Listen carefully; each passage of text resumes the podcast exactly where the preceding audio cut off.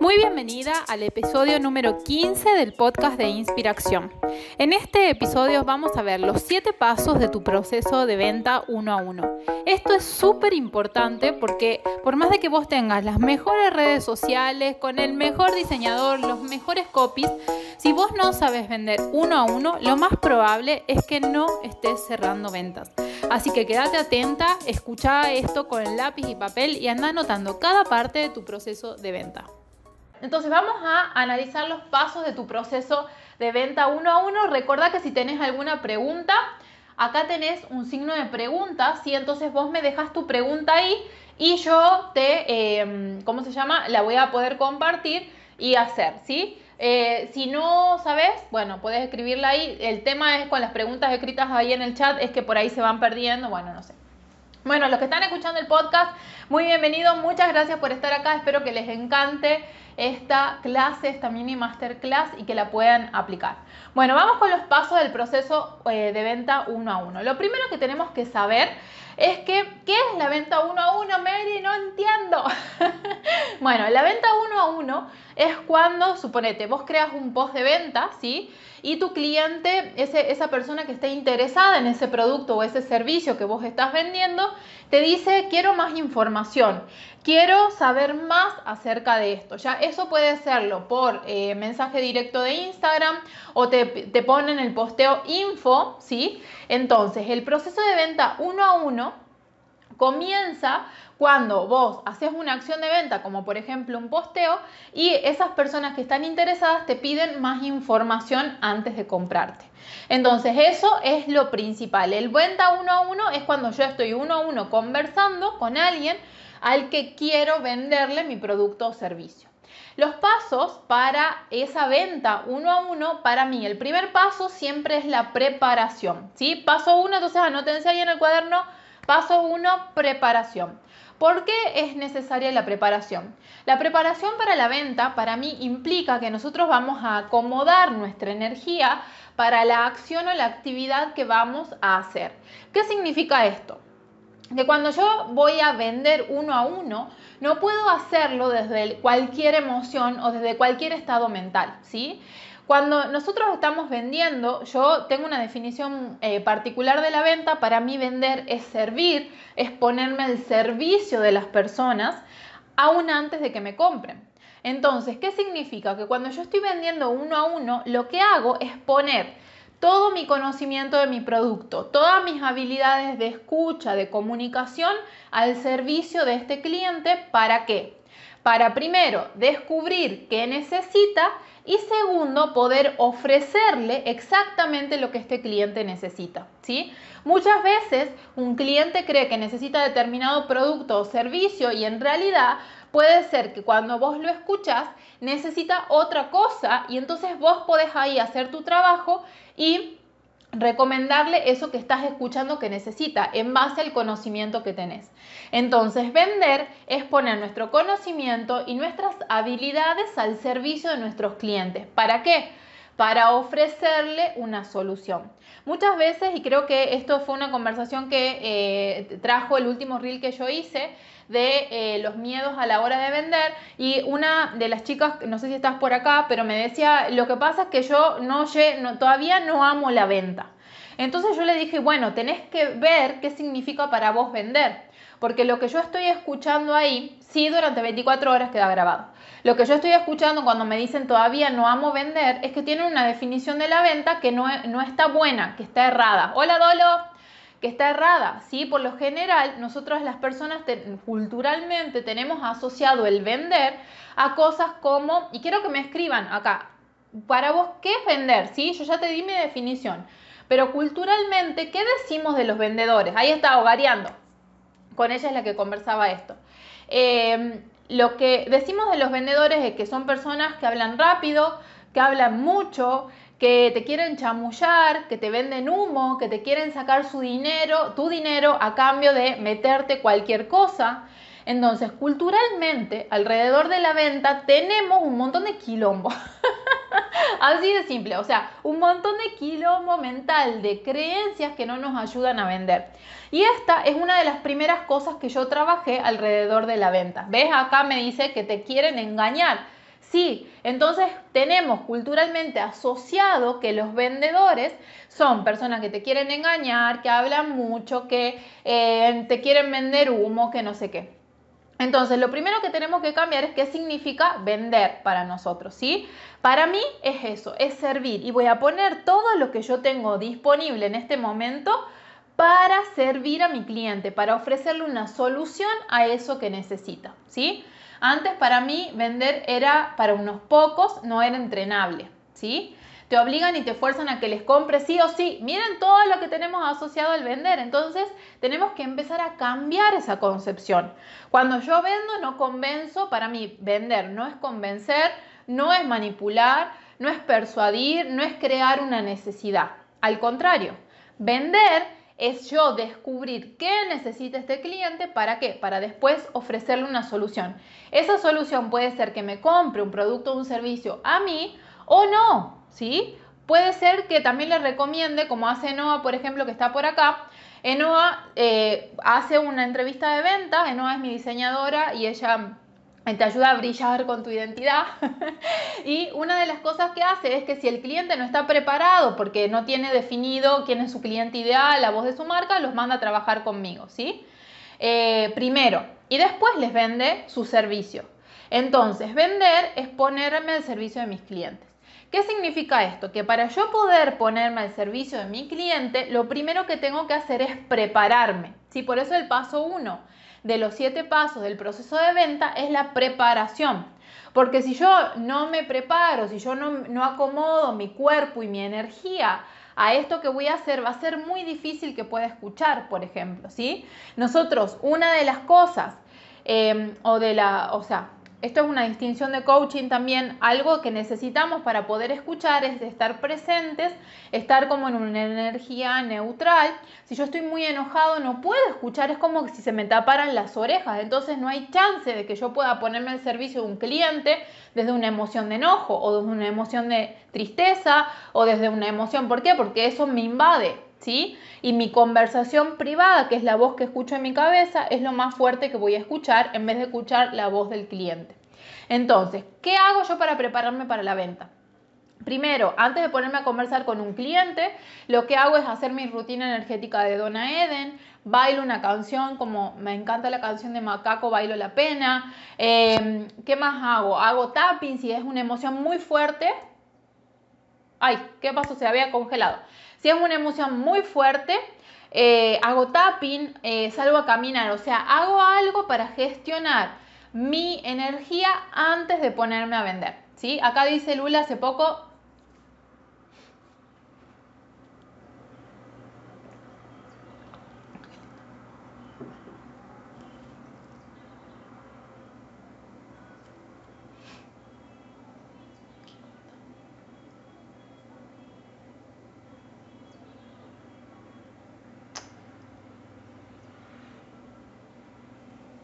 Estoy, volví, volví. volví, volví. Me estaban llamando, no sé por qué, porque he puesto no molestar. A ver, esperen que voy a poner, voy a poner no molestar. Tengo no molestar, sí, me estaban llamando y se cortó. ¿Volví? Sí. Bueno, entonces, ¿cómo nos preparamos para la venta? Me preparo gestionando mi cuerpo y mis emociones a través de hacer algo para, para gestionar. ¿Sí? La, canción de Macaco se llama Bailo la Pena, la que a mí me encanta. Yo tengo una lista de música en Spotify que se llama eh, Lista de Inspiración, ¿sí? Creo que algo así. Eh, donde tengo una lista, una lista de música, entonces me pongo canciones que me encantan. Bueno, hago algo para gestionarme emocionalmente, para poder estar disponible para escuchar a esa persona que me quiere comprar, ¿sí? Que quiere, que esté interesada en lo que yo vendo. Entonces, paso uno, preparación. No podés salir a vender desde una energía que no está buena, ¿sí? Entonces, gestiona la energía primero, ponete en una emoción que te ayude a vender y después recién ponete a hacer las acciones de venta. Recuerden que las emociones son predisposiciones para la acción. Esto significa que depende de cómo me sienta, va a ser las acciones que tengo disponibles o no. Entonces, paso uno, escriban ahí en los comentarios preparación, prepararme antes de vender.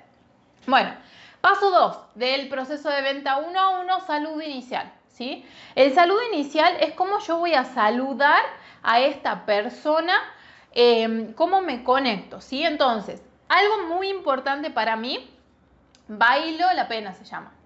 Em, algo muy importante para mí es el saludo inicial, porque el saludo inicial marca para en el cerebro de esa persona eh, si vos vas a poder atenderla bien o no.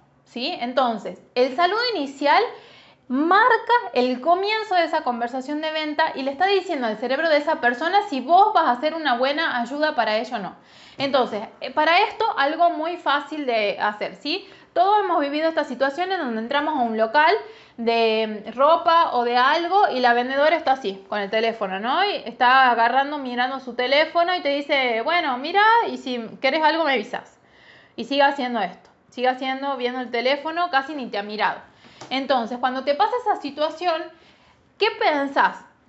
wow, me quiero quedar acá, esta vendedora es una vendedora excelente, o decís, esta no hay chance que me solucione mi problema, mejor me voy a otro, a otro local, no le quiero seguir comprando. Entonces, el saludo inicial marca para el cerebro de tu cliente el tono de la conversación.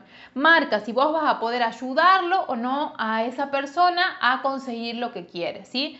Y esto, gente querida, no importa si vos estás haciendo la conversación uno a uno por Instagram, no importa si estás haciéndola por WhatsApp, no importa si estás haciendo por videollamada o en persona, es lo mismo. Entonces, el paso 2, póngalo ahí, saludo inicial. Es muy importante cuando nosotros saludamos tener una energía de amabilidad, de empatía, de eh, me estoy poniendo al servicio de esta persona para ayudarla a conseguir lo que quiere. ¿sí? Entonces, primero tengo que saludar bien. ¿ok? Entonces, paso dos, saludo inicial. Muy, muy, muy importante. Ah, algo que, eh, claro, si te saludan mal, no te quedan ganas de comprar. Es como que, Mm, no, no, no sé, no me, me voy de acá si me van a saludar así. ¿Qué te estoy haciendo un favor? Algo muy importante que me olvidé de decirles es que una de las recomendaciones que yo siempre hago, ¿sí? Es que cuando alguien les pregunta a través de sus redes sociales sobre un producto o un servicio que ustedes están vendiendo, a la gente la tenemos que sacar de ahí. ¿Sí? ¿Qué significa sacarla de ahí? Que puedes mandarle el link de tu tienda online si es un producto de bajo valor, así lo compras solo en la tienda online, si es que tienes una tienda online o tu catálogo de WhatsApp, o que puedes llevarla a WhatsApp para brindarle una excelente atención. ¿Sí? Ok, esto es muy, muy importante. ¿Ok? Quiero que, eh, quiero que lo anoten a esto esto, cuando yo lo enseño, muchas veces las emprendedoras se, como que se enloquecen un poco y dicen, no, Mary, pero... Ay, no, Mary, pero em, eh, yo no quiero porque la gente no me da su teléfono y no sé qué. Miren, si alguien no te da su teléfono, no te va a comprar. Así de simple. O sea, una persona que no te quiere dar su teléfono para que vos le brindes una excelente atención a través de tu WhatsApp, no te va a comprar, porque si no confía en vos para, em, para darte su teléfono, no va a confiar en vos para pasar su tarjeta de crédito por tu tienda online, ¿sí? Así que una recomendación mía, por favor, saquen a la gente de Instagram y llévenla a otro lado, porque las redes sociales no son para vender. Las redes sociales son para generar una relación con nuestra comunidad, para que la gente nos conozca, confíe en nosotros y después nos compre. Entonces la venta surge como consecuencia de la relación que yo desarrollo con mi comunidad. Es una consecuencia del trabajo que yo hago acá. Entonces, cuando alguien me pregunta a través de mis redes sociales, tengo que escuchar, tengo que eh, sacarla de ahí, ¿sí? ¿Y a dónde la llevamos? O a tu tienda online, catálogo de WhatsApp, o la llevas directamente a WhatsApp si es algo de mayor valor eh, y la persona necesita como conversar un poco más, ¿sí? Eh, parece algo obvio, pero es cierto, la primera impresión es la que cuenta. Genial. Bueno, ¿te va gustando esto? Pónganme corazones ahí, corazones, corazones. Vamos en el paso número 2. Entonces, paso 1, prepárate para vender. Paso 2, saludo inicial. Ponerte en una energía de amabilidad, de apertura, de estar al servicio de la persona. El paso 3 del proceso de venta uno a uno es algo que la mayoría de los emprendedores ah, no lo hace, ¿sí? O sea, si vos tenías un mapa del camino, la mayoría de los emprendedores quieren saltar del saludo inicial al ofrecer. Y eso es un gran error, ¿sí? ¿Por qué? Porque yo no puedo ofrecer nada si primero no descubrí qué es lo que esta persona necesita. Por Dios, ¿sí? Y miren, yo hago muchos entrenamientos de venta. Entre el año pasado y, e, este año debo ir capacitando más a más de mil personas, ¿sí? En esto. Y todas las veces pasa lo mismo. Se van a ofrecer sin haber descubierto las necesidades. Entonces, por favor, anótate que el paso 3 es descubrir las necesidades. Yo no puedo ir a ofrecer nada sin, que la sin antes haber entendido qué es lo que esta persona necesita. Entonces, el paso 3 es el descubrir las necesidades. ¿Cómo vamos a descubrir las necesidades? Vamos a descubrirlas a través de hacer una pregunta abierta. ¿sí? ¿Qué son las preguntas abiertas? Son preguntas que en las que se responden desarrollando una explicación, ¿sí? Por ejemplo, contame qué estás buscando. Esta pregunta lo que te da la posibilidad es de escuchar qué es lo que esa persona necesita de vos, ¿sí? ¿Qué estás buscando? Fíjate que es una pregunta súper simple, es una pregunta eh, muy abierta, ¿sí? muy amplia, donde la persona te va a responder explicándote qué es lo que necesita de vos.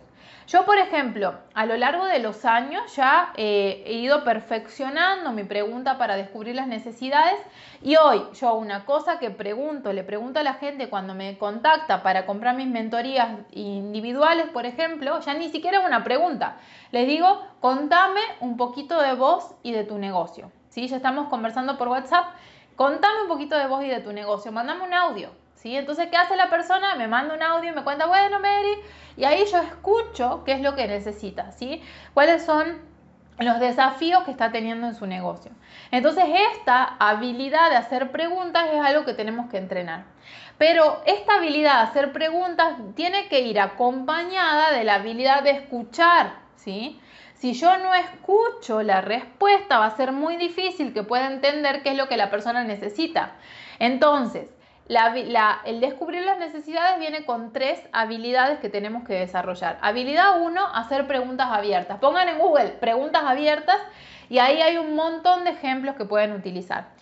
Habilidad 2, la escucha. De nada me sirve hacer una gran pregunta si yo no voy a escuchar la respuesta y voy a estar con mi voz ahí, mi maléfica, parloteándome en la cabeza que, eh, y no escucho al cliente. Y la habilidad 3 es el chequeo, que también se llama parafraseo, ¿sí?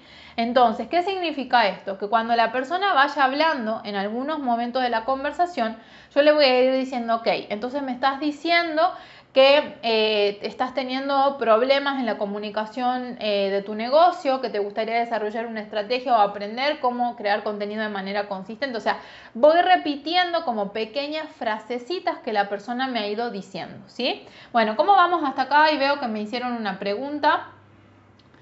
Eh, ¿Qué pasa cuando intentas desarrollar una conversación y te insisten con que pasa el precio? Muy buena pregunta, me encantó esa pregunta. ¿Qué es lo que pasa? Cuando alguien te dice precio, si onda ladrido de perro furioso, cuando alguien te dice precio, lo único que quiere saber es el precio. ¿Sí? Entonces, ¿qué significa esto? Que ¿qué le tiene que responder? El precio. ¿Sí? Porque hasta que vos no le respondas el precio, no se va a quedar su cerebro tranquilo. Vos no podés desarrollar una conversación con una persona que lo único que quiere saber es el precio. Primero le tenés que pasar el precio para que se quede tranquilo y después decirle, mira, este precio, el precio es tanto, pero tengo otros productos, otros servicios que podría ofrecerte. Si querés, te puedo asesorar de cuál es el mejor para tu caso. Entonces, paso precio y después hago la pregunta para llevarla a la persona a otro lado, ¿sí? Para sacarla de ahí y llevarla a otro lado. Entonces, ¿qué, qué puede pasar acá? ¿Sí? Que esa persona, uno, te haya pedido precio porque lo único que quiere saber es el precio para sacarse la curiosidad y no te vaya a comprar, opción uno. Opción dos, le pasas el precio y no, ni te, te clava el visto, ¿sí? Solo quería saberlo. Opción 2 que te dice, bueno, dale, y te pasa el WhatsApp. ¿sí? Si una persona no quiere conversar, te el visto, no te iba a comprar. ¿Ok? Vayan a mi post que se llama cuántos sapos estás besando, porque hay cuento de un estudio que se hizo y que en el que vos podés empezar a reconocer cuáles son los clientes que están listos para comprar ya. Y una de las características que tienen esos clientes es que están dispuestos a conversar. Un cliente que te clave el visto, que no quiere conversar con vos en ese momento después de que le pasas el precio, lo más probable es que no esté listo para comprar y que haya preguntado por curiosidad. ¿Sí? Entonces, eso lo usamos mucho en ese cuando entreno a los equipos de venta, ¿sí? Bueno, entonces, paso 1, preparación. Paso 2, salud inicial. Paso 3, descubro las necesidades. Paso 4, ofrezco, ¿sí? Después de descubrir qué necesita esta persona, recién voy a pasar a ofrecer. ¿Y qué voy a ofrecer? Lo que escuché que necesita y le voy a ofrecer los beneficios de mi producto o servicio pero no todos. No es que me voy a poner a vomitarle tipo chica del exorcista toda la catarata de información alrededor de mi producto. Lo que voy a hacer es, de acuerdo a lo que escuché que es importante para esta persona, le voy a contar los beneficios que va a obtener de comprarlo, ¿sí? Elijo los que considero, de acuerdo a lo que escuché, que es más importante para esta persona. Y después lo voy mezclando con otras cosas. Y acá les doy un super tip, ¿sí? Nuestro cerebro está enamorado del número 3, ¿sí? Entonces, mi recomendación para ustedes es que ofrezcan tres opciones de precio, ¿sí? Eh, en las neuroventas se dice de que nosotros necesitamos tres opciones para decidir y que si vos no le das tres opciones a tu cliente va a salir a buscar las opciones que le faltan afuera. Entonces, ofrece tres opciones, ¿sí? Pueden ser tres colores, pueden ser tres niveles de precio, pueden ser tres packs, ¿sí? Diferentes con diferentes niveles de precio. En el caso de que ofrezcas tres packs de diferentes niveles de precio, que esto es lo que hacemos en Apasionate por tus ventas, entrenamos esa habilidad de ofrecer tres niveles de precio. Normalmente las personas eligen el pack del medio, ¿sí? Ese es el que más eligen. Entonces, ¿qué has logrado vos ofreciendo tres precios? Que cada cliente gaste más dinero en tu negocio. Porque si vos ofrecías, supongamos el caso de Essen, sí que lo tengo muy fresco porque, bueno, de entre las mil que he capacitado ya en esto, 700 deben ser de Essen. Entonces, supongamos, ¿sí? Que vos vendés la flip de Essen. ¿Han visto la flip? Yo la tengo, la amo, ¿sí? Entonces, pack 1, la flip sola, ¿sí? Pack 2, la flip más el mate. Pack 3, la flip más el mate, más el multiprocesador, más las espátulas, los utensilios de cocina. Entonces, ¿qué pasa? En vez del cliente solo comprarte la flip, ¿sí? Posiblemente la mayoría elige el pack del medio, entonces vos has aumentado el número que gasta cada persona en tu negocio. Si le has ofrecido una posibilidad de gastar más dinero, entonces incrementas lo que se llama ticket de compra, que es cuánto dinero gasta cada persona en tu negocio, ¿ok? Bueno, quiero saber cómo va esto, vamos en la mitad de los pasos de venta uno a uno, quiero saber cómo van, recuerden dejarme acá las preguntas, ¿sí? ¿Vamos bien? esto es muy interesante y la verdad que cuando vos sabés esto es mucho más fácil vender, ¿sí? Mucho, mucho, mucho más fácil vender porque entendés en qué paso del proceso estás, qué, cuál es el paso que sigue y cómo ir acompañando a tu cliente para hacerle más fácil la decisión de compra. Acá me dice, amo que conozcas todos los productos. Maravilloso, muy bien. Entonces empiecen a probar esto que les cuento, ¿sí? Después de ofrecer, ¿qué viene? ¿Sí? Algo muy importante que les digo, esto es como clave, ¿sí? Y esto lo recomiendo a todas las personas que hacen curso conmigo, es que se armen un mapa, ¿sí? Entonces, paso uno, digo, entrevista de venta. Paso uno, preparación. Entonces voy a poner, ¿cómo me voy a preparar? Paso dos, eh, salud inicial. ¿Cómo voy a saludar? ¿Sí? Paso tres, eh, hola, Clau, ¿cómo estás? El paso tres, eh, el paso tres, descubrir las necesidades, ¿ok? Entonces voy a anotar qué pregunta voy a hacer. Paso cuatro, ofrecer. ¿Qué voy a ofrecer? ¿Cómo lo voy a ofrecer? Armate un mapa que te ayude a eh, tenerlo ahí pegado en la ventana para que cuando vos estés vendiendo, ¿sí? sea mucho más fácil y sepas en qué paso estás y qué es lo que sigue y todo eso. Eso es lo que hacen los excelentes vendedores y es la diferencia entre los vendedores mediocres y los vendedores exitosos. Que los vendedores exitosos se preparan y tienen conocimiento acerca de su proceso de venta, a dónde están, qué es lo que sigue, cuáles son las preguntas que van a hacer, cómo lo van a ofrecer, ¿sí? Eso del número 3 explica por qué damos vuelta y vemos opciones antes de comprar, por ejemplo, ropa. ¿Sí? Porque las vendedoras no te han ofrecido las tres opciones. bueno, el paso entonces, paso 1, preparación, paso 2, salud inicial, paso 3, descubrir las necesidades, paso 4, eh, ofrecer, el paso 5 es manejo de objeciones, ¿sí? Muy importante, manejo de objeciones. Acá me encanta esta pregunta que me hace Ani. Dice, ¿qué pasa en mi caso que no es un producto? Se venden igual. Quiero que, miren, yo ya lo vengo repitiendo a esto un montón, pero déjense de, ese, de ese, em, esa dualidad, ¿sí? De, ah, yo vendo producto, entonces esto no se aplica a mí, yo vendo servicios, entonces esto no se aplica a mí. Hoy los productos y los servicios se venden igual, ¿sí? Lo que vendemos no son productos o servicios. Son propuestas de valor, formas de hacer que las personas solucionen sus problemas o satisfagan sus necesidades. Entonces, Ani, por ejemplo, ay, perdón, vamos con agua.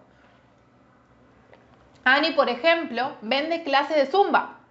Entonces, lo que vendemos entonces es un pack de clases, de cuatro clases, ocho clases. Puedes Ay, Dios, me aguado. Podés incluirle, Ani, una remera, una vincha, una botella de agua, entonces a tu producto, a tu servicio le sumas producto. Yo vendo los dos. Vendo mi cuaderno de inspiración, producto, que ayuda a la gente a lograr el mismo objetivo que mis cursos, que es ordenarse, tener claridad y vender con propósito. Me gusta cuando nos cagas a pedo, dice Tati. es que es algo que, tenemos que abandonar. Es como las lacias quieren ser rubias y la, digo, las lacias quieren tener rulo y las rulos quieren tener lacio. No, o sea, dejémonos de esas cosas. Entonces dicen no porque vender productos es más fácil y las que venden productos dicen no porque vender servicios es más fácil. Es una historia que nos contamos nada más. Hoy se venden igual, vendemos propuestas de valor, ¿sí? Y si vos estás vendiendo productos, fíjate qué servicio le puedes sumar. Y si vos estás vendiendo eh, servicios, fíjate qué producto le puedes sumar. Como yo que he creado el cuaderno de inspiración, ya en octubre se viene la nueva edición del cuaderno. Les aviso, sí, va a estar una belleza. Bueno, entonces estábamos en el paso 5. El paso 5 del proceso de venta uno a uno es el manejo de objeciones. ¿Qué son las objeciones? Son las excusas que la gente nos pone para no comprarnos en este momento, para no tomar la decisión de compra, ¿sí? Y es normal que suceda esto de eh, tener objeciones en tu proceso de venta. Y lo que hacen los buenos vendedores, los vendedores extraordinarios, es primero saber cuáles son las objeciones más comunes de tus clientes. Y segundo, tener preparadas respuestas para las objeciones más comunes. ¿Sí? Entonces, eso es la preparación también que tiene que tener un buen vendedor. Entonces, a partir de hoy, mis queridas, agarran una hoja, un cuaderno, algo y empiezan a anotar. Bueno, me dice que, lo tiene que le tiene que preguntar al marido. Le dice que em, me dice de que, bueno, que ya va a ver el saldo de la tarjeta y me pregunta, ¿sí? Me avisa. Entonces me van eh, van escribiendo cuáles son las objeciones que normalmente la gente les pone, ¿sí? Eh, a comprarte ya. Me encanta que no te cansas de explicarnos lo mismo. Gracias por aportar tanto a nuestro crecimiento. ¿Quieres ese cuaderno? es que me encanta, chicas. Yo hago lo que hago, entonces no me canso y está bien que lo tengo que repetir mil veces hasta que no les quede ahí grabado en la cabeza, ¿sí? Entonces, Van a poner objeción y después voy a pensar, a ver, ¿qué le podría responder cuando me dice que le va a preguntar al marido? Y esta respuesta que vos vas a dar a la objeción es muy personal, ¿sí? O sea, va a depender de vos, de tu forma de pensar, de tu confianza, de lo que crees, de cualquier cosa. Entonces, Lo que no puede pasar es que un cliente te ponga una objeción y vos no sepas qué responder. Entonces, lo que tenemos que hacer es preparar las respuestas a las objeciones más comunes. Y acá les doy un super tip, ¿sí? Eh, esto es muy importante y es esclarecedor. Cuando nosotros, nosotros el proceso de venta uno a uno es una conversación, ¿sí? Es como conversar con una amiga. Entonces, Esperen, ya vamos a ir. Eso se llama seguimiento de venta, ¿sí? Eso, ponémela acá inquietas de co a la pregunta si la hago en un ratito. A la, respondo en un ratito. Entonces, em, cuando, no me acuerdo, ah, el proceso de venta es una conversación, es una conversación que tiene un diseño especial, que sigue determinados pasos que son como hacer un bizcochuelo, ¿sí? Esto lo comparo con un bizcochuelo, se han visto mis historias de ayer, era o antes de ayer, eh, lo he comparado con esto, entonces nosotros para que nos salga un bizcochuelo lindo, esponjoso, eh, con burbujitas de, no sé, riquísimo, que haga así cuando lo aplastemos, tenemos que seguir determinados pasos. Y el proceso de venta uno a uno es igual, ¿sí? Entonces, cuando nosotros nos enfocamos en conversar con nuestros clientes, en saludarlos de manera amigable, en em, descubrir sus necesidades, en ofrecer siguiendo una, fórmula de ventas que sea para el cerebro. Eh, explicamos las cosas, lo más probable es que te aparezcan menos objeciones. O sea, cuanto mejor realices vos la primera parte de la entrevista de ventas, menos objeciones te van a aparecer, ¿sí? Al final, y menos, menos graves. Porque, ¿qué significa? Las objeciones las vas a ir respondiendo en la conversación con el cliente. Entonces, cuando lleguemos a esta etapa de la conversación, lo más probable es que el cliente ya más o menos haya tomado una decisión de compra, ¿sí? O no. Y te diga, no, mira, no, no, y no, pero no pongo una objeción. Entonces, céntrense en las primeras partes de la conversación, descubrir las necesidades, ofrecer el producto que tu cliente necesita y anotar las respuestas a las objeciones más comunes. ¿Cuál sería la respuesta? Lo voy a pensar o lo consulto con mi marido. Yo, por ejemplo, le preguntaría ante esa respuesta si hay alguna duda o algo que esté ahí, ¿sí? Que me quiera preguntar de por qué no está tomando ya la decisión de compra, ¿sí? O sea, ¿qué, qué pasa en el medio que necesitas consultarlo con otra persona? Por ejemplo, ¿de quién es el negocio? ¿Es tuyo o de tu marido? No, no le digan eso. Pero es un poco así, ¿no? O sea, ¿hay alguna duda, algo que vos necesites para estar segura de tomar la decisión de compra? Eh, eso preguntaría. ¿Te sirve esa respuesta? Quería invitarte diseño. bueno, entonces, objeciones más comunes. Yo digo las cinco objeciones más comunes.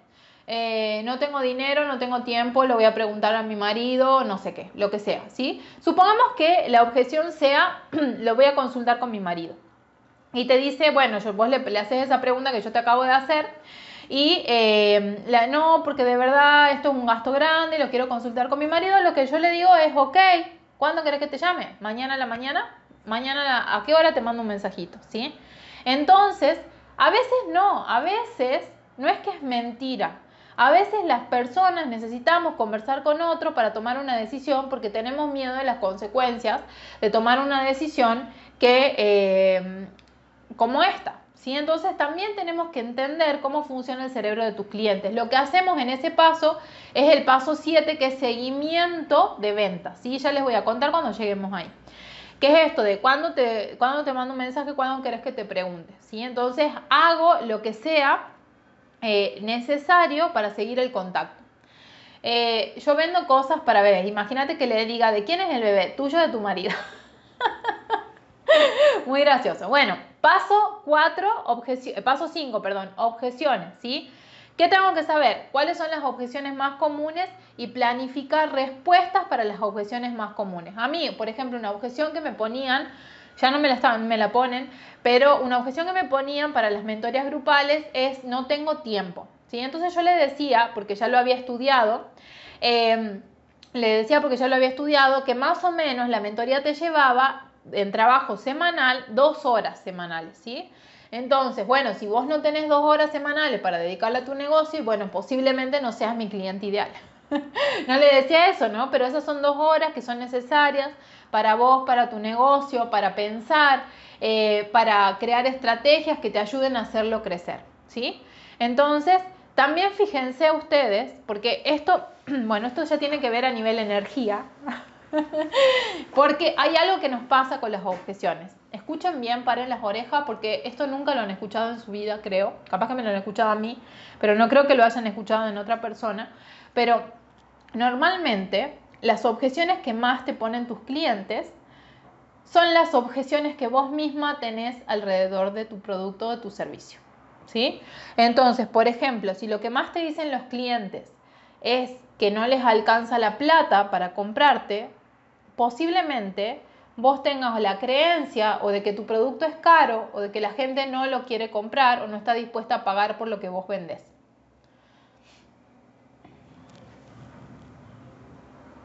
Entonces, me, me congelé un segundo. Estoy viendo ahí si volví. ¡Vamos, volvé! No sé por qué se congela hoy. ¿Qué te pasa? Bueno, repetí Mary, volví. Me está, ahí está, ahí está. Yo me estoy viendo acá en la computadora también para ver cuándo vuelvo. No sé qué pasa hoy. Sí, hoy tengo todo igual que siempre, pero se me congela. Bueno, entonces, em, lo que estaba diciendo es que la objeción que más te dicen tus clientes son las objeciones que vos misma tenés con respecto a tu producto. Entonces ponete a analizar, ¿sí? Si tus clientes te dicen, por ejemplo, que no tienen plata para pagarte, ¿qué crees vos en relación al precio de tu producto? ¿Crees que es muy caro? ¿Crees que, eh, ¿crees que eh, tu producto no vale lo que vos estás cobrando? ¿Crees que la gente no está dispuesta a pagarlo? ¿Sí? Entonces empieza a trabajar tus creencias. A mí, por ejemplo, hoy nadie me dice muy caro. Lo que me dicen es, mira Mary, no me alcanza ahora, pero voy a juntar la plata y te llamo cuando, cuando, cuando tenga lista la plata para comprarte, ¿sí? Por ejemplo. ¿Pero por qué? Porque yo he trabajado un montón mis creencias alrededor del dinero y las sigo trabajando, ¿sí? Entonces, analiza cuáles son las objeciones más comunes. Por ejemplo, si alguien te dice que lo tiene que consultar con su marido, ¿sí? Eh, entonces, ¿qué te, ¿qué pasa vos con eso? ¿Vos consultás antes de tomar las decisiones? ¿Le vas a preguntar a tu marido? Entonces, si vos le vas a preguntar a tu marido cuando estás por tomar una decisión para que no sea solo tu responsabilidad tomarla, ¿qué significa?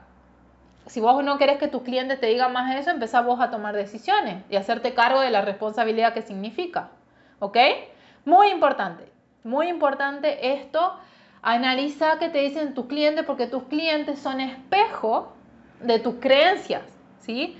Por eso yo siempre digo que los negocios son un espacio de desarrollo personal, porque nos ayudan a... ¡Ay! Se me volvió a trabar, porque nos ayudan a... Bueno, yo lo veo congelado acá. Estoy, no estoy. ¿Qué me estás haciendo hoy, Instagram? Deja de, de hacerme bullying.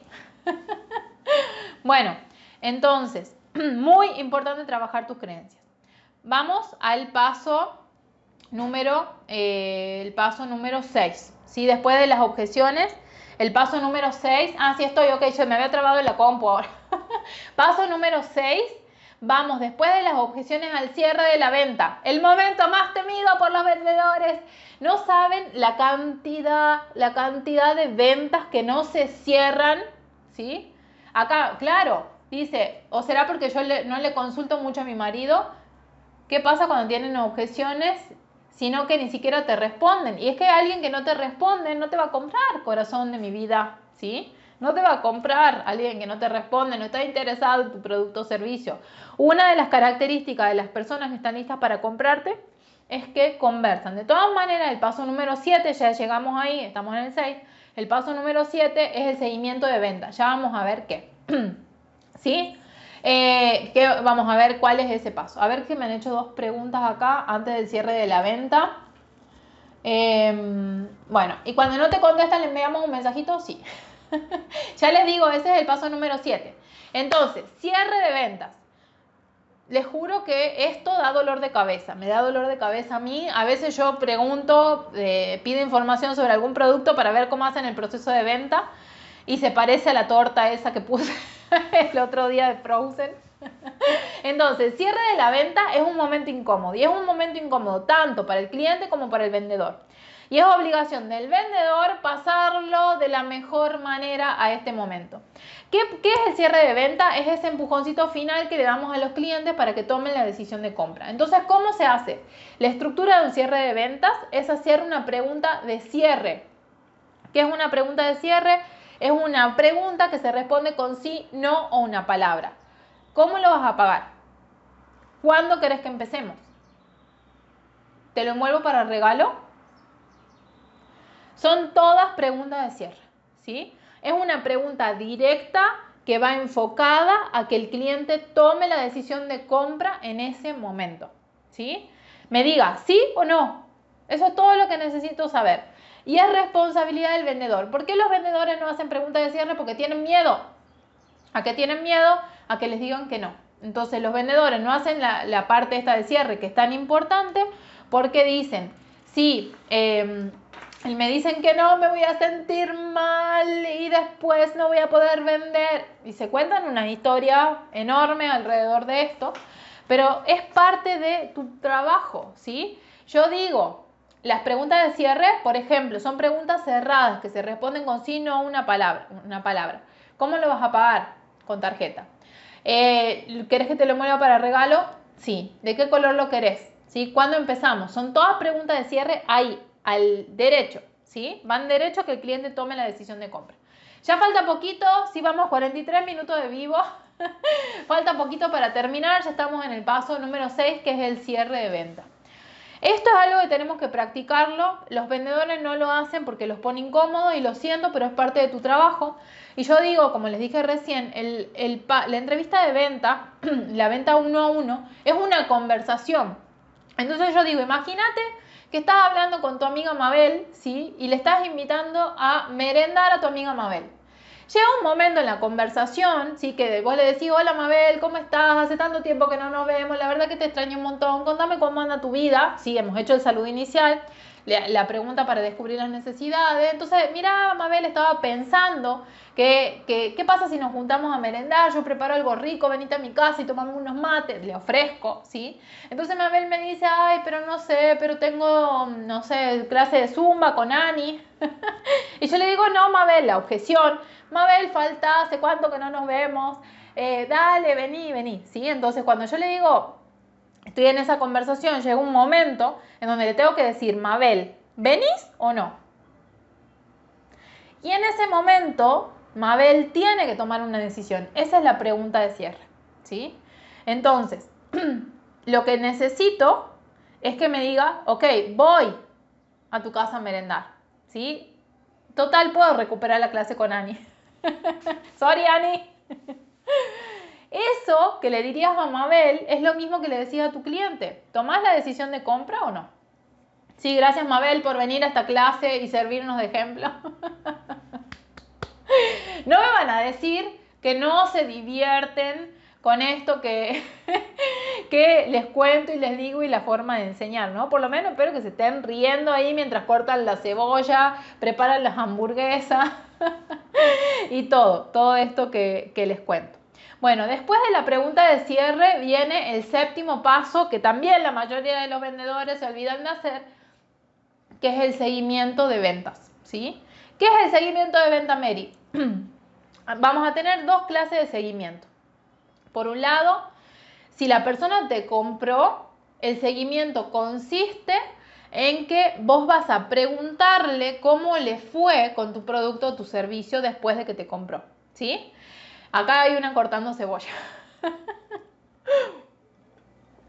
Yo sé, yo sé que me ven mientras cocinan y escuchan el podcast también mientras cocinan, caminan o hacen algo así. Bueno, entonces, Ani, después va a tu clase, Mabel, no te preocupes. Entonces, em, el seguimiento de ventas, si la persona te compró, consiste en seguir la relación con esa persona. Muchos vendedores es como que terminan la relación con el cliente te compra y en realidad tiene que seguir la relación, porque esa persona te va a seguir comprando siempre y cuando vos continúes la relación.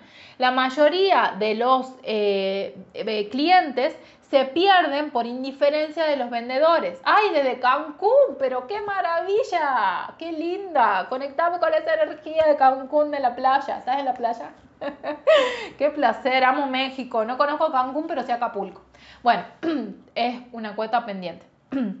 bueno, entonces, vamos a seguir en contacto con los clientes preguntándole cómo les fue con lo que nosotros compramos, ¿sí? Paso 2, si no, o sea, hiciste el cierre de venta y el cliente te dijo no o te puso como objeción que eh, le, lo iba a preguntar con el marido, que iba a ver el saldo de la tarjeta y te avisaba, entonces lo que vamos a hacer también es seguimiento de venta. O sea, nosotros nos comprometemos a, dentro de un periodo de tiempo, preguntarle a ese cliente cómo, o sea, si pudo ver la información, si pudo conversar con el marido, si pudo chequear el saldo de la tarjeta. Si Nosotros tenemos que hacer esa parte. Hay muchos vendedores que lo que me dicen es, bueno, el cliente me dice, eh, yo ya lo pienso y te aviso y se quedan ahí. No, eso no es vender. ¿Sí? Nosotros como vendedores es como que, yo eh, siempre pongo este ejemplo, es como que un chico te dice, ¿has visto cuando éramos más chicas? que te dice, bueno, te llamo. Entonces vos estabas ahí como loca cuando te gustaba el chico con el teléfono y lo levantabas a ver si tenía tono para ver cuándo te llamaba. Entonces la pelotita quedaba en su cancha, no en la tuya. Nosotras como vendedoras tenemos que hacer que la pelota quede en nuestra cancha. Entonces si alguien no te compró y te dice lo pienso, lo voy a hablar con mi marido o chequeo el saldo de la tarjeta y te aviso, nosotras dejamos la pelota en nuestra cancha y le decimos, ok, eh, ¿querés que te el miércoles a las 10 de la mañana te mando un mensaje? Quedamos de acuerdo en cuándo va a ser la próxima comunicación, ¿sí? Entonces, eso es muy, muy, muy importante. Un vendedor que hace profesionalmente su trabajo hace seguimiento de ventas. ¿Por qué normalmente la gente no hace seguimiento de ventas? Mentalidad de esto. Porque dicen, no, que voy a quedar como una pesada, que yo no quiero ser la pesadilla de mis clientes. Bueno, definí que ser una pesadilla para vos. Para mí, ser una pesadilla es una persona que 50 veces al día te pregunta si le vas a comprar. Pero ahora una persona que me manda un mensaje, ¿sí? Cuando me ha dicho que me lo iba a mandar para preguntarme si pude pensar o no en la propuesta que me hizo, para mí no es pesada, ¿sí? Entonces, de nuevo, vamos a resignificar lo que significa para nosotros hacer seguimiento de venta. No, esto no significa que te conviertas en una pesadilla de tus clientes, significa, o posibles clientes, significa que vas a chequear si esa persona está lista para comprarte o no. ¿Por qué? Porque no todas las personas están listas para comprarnos. Lo que no hace, lo que hacemos los buenos vendedores es continuar la relación, ¿sí? En esto, una vez que hablé de esto, hay una chica que me puso una regla que me encantó, que era el 2 por 2 por 2 para hacer seguimiento. La regla decía así, le pasas la información a alguien, a los dos días te contactas. Si yo ese contacto lo hago también más o menos entre 24 y 48 horas. Si la persona, supongamos que la persona te diga, no, mira, todavía no puedo comprarte, por lo general a mí cuando hago el seguimiento me dicen sí o me dicen, mira Mary, eh, eh, para el mes que viene, supongamos, ¿sí?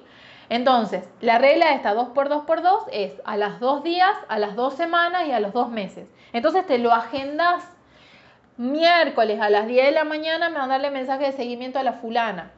Dentro de dos semanas me lo vuelvo a agendar y continúa la relación. ¿sí? En el medio, ¿qué puedes hacer? Mandarle contenido de valor de los problemas que has escuchado que esa persona tiene. ¿sí? Vamos a ver que me han hecho preguntas. Pues no puede ser que el cliente pone una objeción para no decir directamente que no lo quiere, sí, porque hay mucha gente que le pone incómoda decir que no, ¿sí? Pero como nosotros no sabemos cuál es la persona que pone la objeción para decir, para en vez de decir que no, en vez, o sea, y por la que pone la objeción, porque de verdad le tiene que preguntar al marido, hacemos seguimiento. ¿Sí? En las dos situaciones. Por lo general, una persona que te no quiere decir que no, lo que va a hacer es no contestarte ¿sí? Entonces, de nuevo, si no te contesta, cuando vos haces el seguimiento, ok, entendido, yo lo que me digo es cuando esté lista me va a comprar. Cuando esté lista me va a comprar. Y esa es toda la energía que gasto en eso. O sea, si a alguien yo le paso info, después hago el seguimiento, no me contesta, cuando esté lista me va a comprar. Eso es lo que me digo y la dejo ahí. ¿sí? Universo, cuando esté lista, mándamela de nuevo. ¿Ok? Entonces, desde eso, y no, no gasto energía pensando, pero ¿por qué? Me he pasado una hora conversando y no quiere comprarme ahora y soy una mala vendedora. Nada de eso. Lo que hago es decir, cuando esté lista me va a comprar, porque entiendo que las personas a veces necesitan un proceso que es diferente o que lleva más tiempo para tomar la decisión de compra. ¿sí? Esto se los regalo a ustedes como, eh, como, como pensamiento, como parte de la mentalidad. Hay gente que me ha preguntado durante un año acerca de mis productos y servicios y, eh, ¿cómo se llama? Y después de un año recién me compró. Y cuando me compran, me empiezan a comprar todo, porque ya están muy listas para la decisión de compra. Acá dice, todos hacemos eso. Yo a veces compro a los meses de haber preguntado. Por eso vayan después al post que hice de cuántos sapos estás besando, porque ahí habla precisamente de eso. Para distinguir a las personas que están listas para comprarnos ya, que son los clientes 5 estrellas, de los que no. Y lo que dice el post ese está basado en un estudio de una empresa que se dedicaba a hacer seguimiento de ventas en donde dicen que las personas normalmente compran dentro de los 18 meses después de haber preguntado, pedido información acerca de un producto o un servicio. No significa que le van a comprar a la persona a la que le preguntaron, pero van a tomar una decisión de compra de esos, dentro de esos 18 meses. Ahora, el 15% de esas personas que piden información compran dentro de los 180 días, o sea, de los tres meses primeros, ¿sí? Entonces, ¿qué significa esto? Que nosotros no, sabemos cuál va a ser, va a comprar rápido, cuál va a demorar tres años, como me están poniendo acá en comprar. Por eso hacemos seguimiento de venta y por eso hacemos, seguimos conectados con nuestros clientes manteniendo la relación. ¿sí? Yo he tenido clientes hasta dos años que esperaron para comprarme, claro, porque las personas necesitan, em, necesitan a veces tiempo. ¿Cómo hacer para no parecer una pesada con un sistema? ¿Sí? teniendo un sistema. ¿Cuál es mi sistema? Yo mando la información, ¿sí? Suponete, ahora tengo una clienta que le mandé información ayer. Entonces, entre las 24 y las 48 horas siguientes, yo mando el mensaje de seguimiento. Hola, ¿cómo estás? ¿Pudiste ver la información? Entonces la clienta normalmente me dice, sí, Mary, me encanta, quiero hacerlo, dale, ¿cómo hacemos? No sé qué. O eh, ay Mary, gracias por mandarme el mensaje, la verdad que se me había olvidado, se me había perdido, no sé qué. O me dicen, mira Mary, la vi, pero en este momento no puedo hacerla. Ok, cuando estés lista vas a comprar, muchas gracias. Seguime en Instagram, todos los jueves hago clases, mini masterclass gratis, en donde, eh, ¿cómo se llama? En donde aprendes un montón. Entonces, ¿Cómo hago para no parecer una pesada? Simplemente teniendo un sistema que aplico con todos mis clientes, donde no ando persiguiendo a la gente. Hago seguimiento de ventas, simplemente. Acá eh, Grameva me dice, no necesariamente comprar más barato, sino más empática, porque sí funciona. A nosotros los humanos nos gusta relacionarnos con personas que nos caen simpáticas. Somos capaces de ir más lejos y gastar más dinero en un negocio que nos gusta cómo nos atienden, que no, o sea, esto con la verdulería, ¿sí? Si vos tenés una verdulería cerca de tu casa que está medio sucia y te atienden medio mal, vas a ir más lejos, vas a gastar más en una verdulería donde te atienden bien, están todas las verduras acomodadas, hermosas. Yo porque soy vegetariana y amo las verduras. Pero es verdad que gasto más en la verdulería donde me atienden mejor, ¿sí? En vez de comprar en la que queda lejos y está así y te atienden medio mal. Bueno, genial. Entonces, estos son los pasos del proceso de venta uno a uno, lo repito. Paso 1, preparación para la venta. Paso 2, salud inicial. Paso 3, eh, descubrir necesidades. Paso 4, ofrecer. Paso 5, manejo de objeciones. Paso 6, cierre de la venta. Paso 7, eh, seguimiento post-venta, que tenemos las dos clases de seguimiento, si te compro y si no te compro. Todo esto que acabamos de ver es lo que vamos a practicar en el día de inspiración, ¿sí? El día de inspiración es el sábado 18 de septiembre de 10 de la mañana a, eh, de 10 de la mañana a 7 de la tarde. Tenemos en el medio un break de almuerzo de dos horas, ¿sí? Para que les dé de comer a tus hijos. Mi cliente ideal es... Em, es mamá, así que le he puesto un break larguito de almuerzo desde la 1 de la tarde de Argentina a las 3 de la tarde. ¡Ay, Dolo! ¡Qué bueno! Me encanta. Ya tenemos la primera inscripta. ya está en el link de mi video, así se anotan. Es un evento en el que esto que les acabo de contar lo ponemos en práctica. Entonces, van a trabajar de a dos y van a ir practicando cada parte del proceso de venta. Salud inicial. Van a practicar descubrir las necesidades, van a practicar ofrecer su producto o servicio, van a practicar el manejo de objeciones, van a practicar el cierre de la venta, todos los pasos. Eh, como todos los pasos eh, uno a uno y después hacemos una práctica de venta completa en donde pueden terminar vendiendo. Si de las 50 personas que participaron en la edición pasada, aproximadamente 10 de ellas vendieron en el evento. Esto es increíble, ¿sí? terminaron vendiendo ahí. El precio del día de inspiración en preventa, que es hasta el lunes, sale 4.500 pesos y después sale 5.300. Así que si te interesa, anda corriendo, inscríbete ahora, ¿sí? Así tengas el precio de preventa y las inscripciones cierran el viernes 17. Incluye, si esta, este, esta edición de eh, que no lo tuvieron las, las chicas anteriores, esta edición incluye una masterclass de los pasos, esto que acabamos de ver, pero explicados más, me detengo un poco más, con ejemplos y todo, una masterclass de preparación. ¿Para qué? Para, eh, ¿cómo se llama? Estar lista para el día de inspiración. Tiene un cuaderno como de, no sé, creo que tiene 30 páginas el cuaderno de ejercicio. La venís y la pasás bien, nos divertimos, terminamos con DJ bailando, ¿sí? en el día de inspiración pasado terminaba a las 7, nos quedamos hasta las 7 y 20, 30 minutos bailando. Las chicas trajeron, trajeron a sus hijos, yo la traje la Gigi, terminamos todos bailando en nuestra casa con una mega DJ. Bueno, una energía increíble. Además de que terminas vendiendo, ¿sí? Genial, ya está el link en mi bio para que se vayan a inscribir. La verdad es que no hay un evento parecido, chicas. O sea, esto no es venir a aprender teoría, a escucharme a mí hablar solamente. Es venir y entrenarte ahí y ver, bueno, esto es lo que tengo que mejorar nos damos feedback, trabajamos las creencias, les voy a enseñar un poquito de tapping. Hacemos un proceso también al principio que es que medimos el nivel en donde estamos y al final del evento volvemos a medir para que vos puedas ver la evolución que has tenido ahí en el evento.